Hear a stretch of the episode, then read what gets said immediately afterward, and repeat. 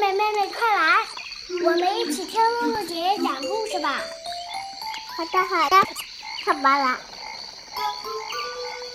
小朋友们，露露姐姐讲故事马上开始了。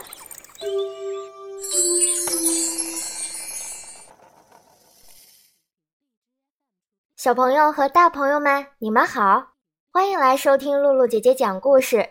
我是你们的好朋友露露姐姐。上次我们讲到，大盗贼上了卡斯帕尔和佐佩尔的当，非常生气，一心想要报仇。这两个小家伙会有危险吗？今天我们接着讲《大盗贼》的第五集，化妆很重要。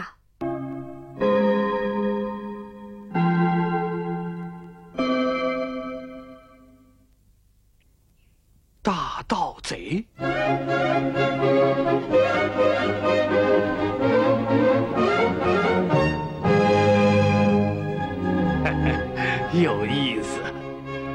卡斯帕尔和佐佩尔并没有去找警察报案，他们只是跑到附近的林子拐角处，躲到一丛灌木的后面等着瞧。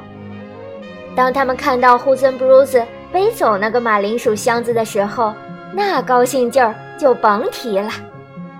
想想那家伙也够倒霉的，佐佩尔说：“怎么呢？”卡斯帕尔问。死沉死沉的沙箱，他一个人背那么远，不把他压成平角才怪。那家伙呀，卡斯帕尔气哼哼地说：“他活该！你可别忘了，他是一个打家劫舍的强盗，就是他抢走了奶奶的咖啡沫。”为了安全起见，他俩在林子拐角的藏身之处还待了一阵子，然后才小心翼翼地返回到胡森布鲁斯袭击他们的地方。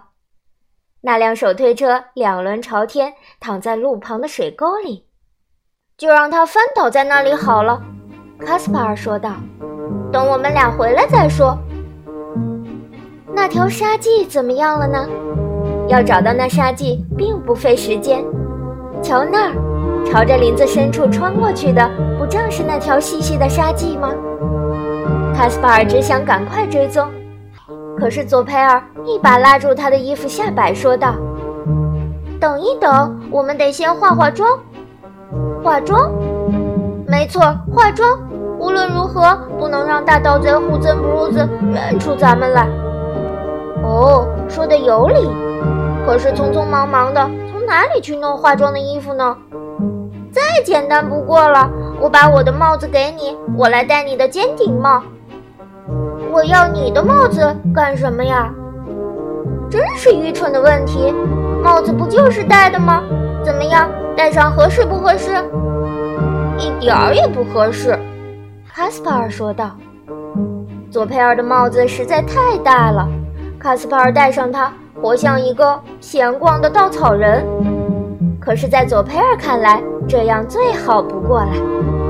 太伟大了，佐佩尔说道。谁也认不出你来了，怎么样？我戴上你的尖顶帽，不错吧？丑死人了，卡斯帕尔说道。奶奶看到你这副模样，又会吓得晕倒过去。可是强盗并不总像两个小家伙想象的那么傻呀。那就对了，那样大盗贼胡森布鲁斯就认不出咱们俩了。咱们走吧。卡斯帕尔和佐佩尔寻找胡森布鲁斯留在林中的沙迹向前追踪，沙迹倒是清清楚楚，可是越往前走，林子越来越密，光线也越来越暗了。哇哦！佐佩尔暗自惊叹：“这真是一座强盗出没的林子呀！所幸的是，咱们俩事先化了妆。”就这样，他们向前追踪已经近一个小时了。走着走着，前面的卡斯帕尔突然停下了脚步。“你怎么了？”佐佩尔问道。地上的沙迹突然分成了两股，这到底是怎么回事呢？一股沙迹好好的变成了两股，一股向左，一股向右。你能解释解释吗，佐佩尔？当然没问题了，卡斯帕尔。两股中必有一股是假的。废话。那么哪一股是真的呢？这这就难说了。我俩来检测检测，最好咱们也分成两波。好吧，左佩尔，你愿意向左还是向右呢？咱们抽签决定吧。没问题。卡斯帕尔和佐佩尔用抛硬币的方法来决定。佐佩尔扔了两个正面，一个反面，这就是说他得向左走。当心了，左佩尔，千万小心。好吧，卡斯帕尔，我会尽力的。你自个儿也要小心。小朋友们，到底哪一条是到达胡森布鲁斯巢穴的路呢？两个小家伙会有危险吗？欢迎小朋友们下次继续收听《大盗贼》的第六集。胡椒枪响，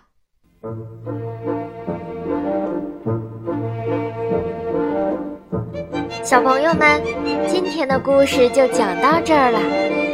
如果你喜欢露露姐姐讲故事，可以关注微信公众号“露露姐姐讲故事”。或者在手机上下载喜马拉雅电台或荔枝电台，搜索“露露姐姐讲故事”，收听更多好玩的故事。好了，小朋友们，我们下次再见吧。